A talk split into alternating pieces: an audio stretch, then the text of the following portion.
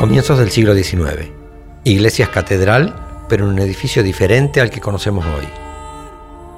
El sacristán de la iglesia todas las noches subía al campanario y hacía sonar la campana a las 12 de la noche.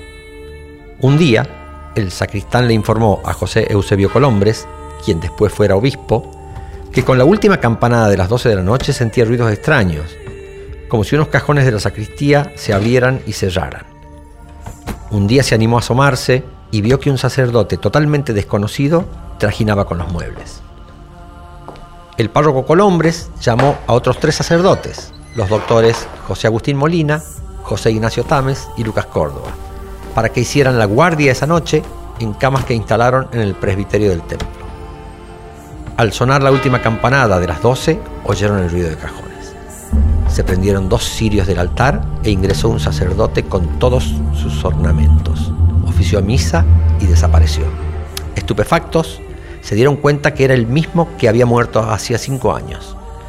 Si bien acordaron guardar el secreto, les pareció que estaban ante un alma en pena a la que era preciso calmar. Pensaron que acaso el difunto había recibido dinero por misas que nunca llegó a rezar. Acordaron entonces que el doctor Córdoba hablaría con la parentela de gente rica y distinguida. La familia, tocada en sus sentimientos más caros, abrió la bolsa e hizo cuanto le fuera indicado para salvar a su deudo en pena. Hubo entonces misas a granel con gran contentamiento de los fieles y de las comunidades religiosas.